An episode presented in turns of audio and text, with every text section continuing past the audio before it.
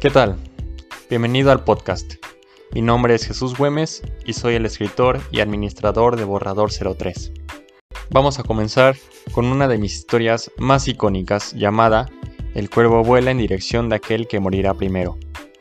Asimismo, si deseas encontrarme en Instagram, solo tienes que buscar borrador-03. Ahí también encontrarás el link para acceder al blog. O también puedes ingresar directamente desde internet borrador03.com y ahí tendrás acceso a todas las historias y todo el contenido que subo acerca de lo que escribo y de mi vida.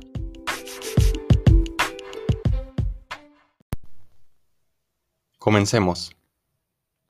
El cuervo vuela en dirección de aquel que morirá primero. Después de meses de guerra, Jeffrey regresó a casa. Cada una de las heridas recientes, sobre todo la de la pierna, evitaban que la caminata fuera placentera. Pasó tanto tiempo, día tras día peleando, sin conocer otra cosa que la sangre empapando su rostro. Ahora sentía como si su vida fuera otra, como si Jeffrey solo hubiera vivido el periodo de la guerra. En quien más confiaba era su sexto sentido, que le avisaba cada vez que un enemigo alzaba una espada detrás de él. Tenía seis hermanos, solo uno de ellos se mantenía con vida. Lo sabía porque lo seguía escuchando. Al pasar las murallas, que en otra vida vio como protección, ahora solo veía un número infinito de piedras acumuladas, la gente del pueblo comenzó a festejarlo. La vida de otra persona, pensaba incrédulo. No entendía por qué la gente lo rodeaba sin espadas y lanzas en la mano. Tuvo ganas de gritar furiosamente, el dolor en la pierna aumentó. Con brusquedad, apartó a la gente gritando, ¡Quítense! ¡Quítense! Ahora desde dónde llegaría la guerra. Miraba a todos lados, preparado para que llegara la muerte que tanto había evadido. Pero los únicos gritos que se escuchaban eran de júbilo. Se aproximó a un estanque. Creyó que vería al joven Jeffrey alojado en su memoria, pero se encontró con un tipo barbudo, sucio y con incontables cicatrices en el rostro.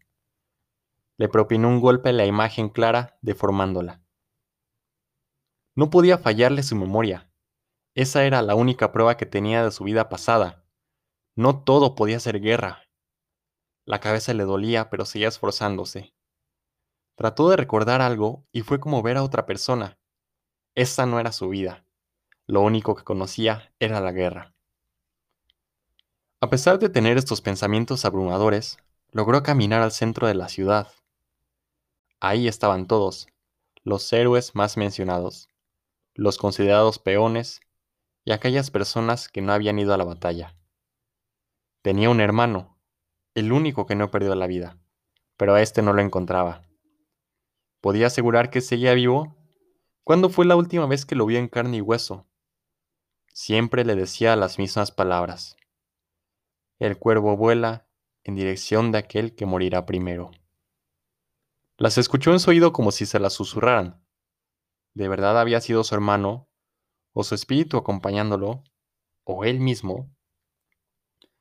Entonces alguien pronunció su nombre con un matiz de cariño en la voz. Se suponía que él era la persona a la que nombraban, pero ¿acaso seguía siendo Jeffrey? ¡Jeffrey! Alguien más debía de conocerlo en ese lugar que ahora le era tan desconocido. Se giró hacia la voz. Era una chica, la de piel blanca. La recordaba, la había conocido, la había querido. La chica que tocaba el violín, la que era amada por toda la ciudad y codiciada por muchos hombres. La que se llamaba Biancara, la que se suponía que era suya, la que solía amar. Verdaderamente la guerra le arrebató todo incluso la capacidad de sentir?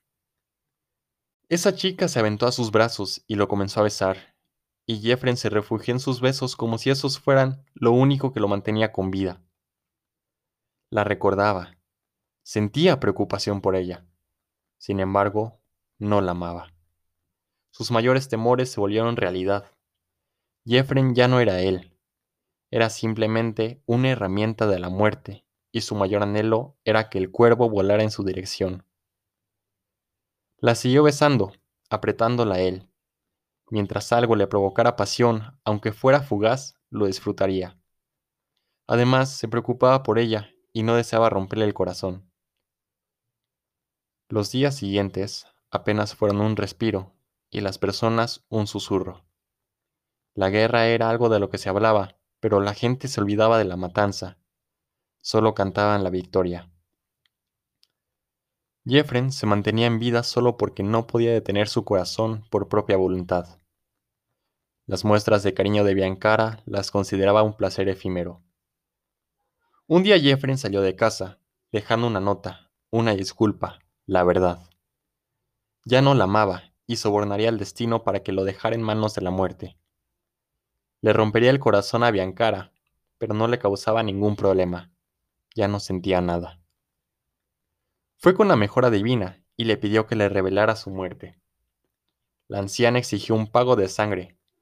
Después de inhalar ciertas sustancias preparadas con la sangre que le entregó, miró a los ojos a Jeffren, como si pudiera ver su oscura alma, sus secretos y deseos.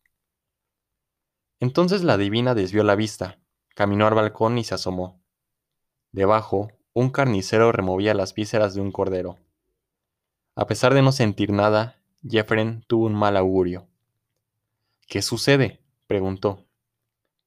Muchas cosas inciertas, respondió y lo condujo a la salida. ¿Qué pasó? insistió Jeffren. ¿En qué dirección vuela el cuervo? El cuervo ya está volando. Le dio unas palmaditas con la mano, pensativa, y lo dejó solo en la calle. Se quedó tan impactado que no se pudo mover. Quiso preguntarle que en dónde, pero no pudo formular las palabras. Entonces su sexto sentido le avisó del peligro que había a sus espaldas. Se dio la vuelta y vio a Biancara con ojos llorosos y expresión de odio. Tranquilamente, Jeffren tomó la decisión de no defenderse. Ya esperaba ese momento. Hábilmente, la chica que solía amar lanzó un cuchillo que se enterró en su garganta, y mientras se desplomaba hacia atrás, vio al cuervo volando en su dirección. Ahí estaba la presencia de su hermano, que nunca lo abandonó. Sabía que lo estaba esperando. Ya en el suelo, con el último aliento de vida, recordó una característica más de su chica. Biancara, la lanzadora de cuchillos, la que el destino le llevó.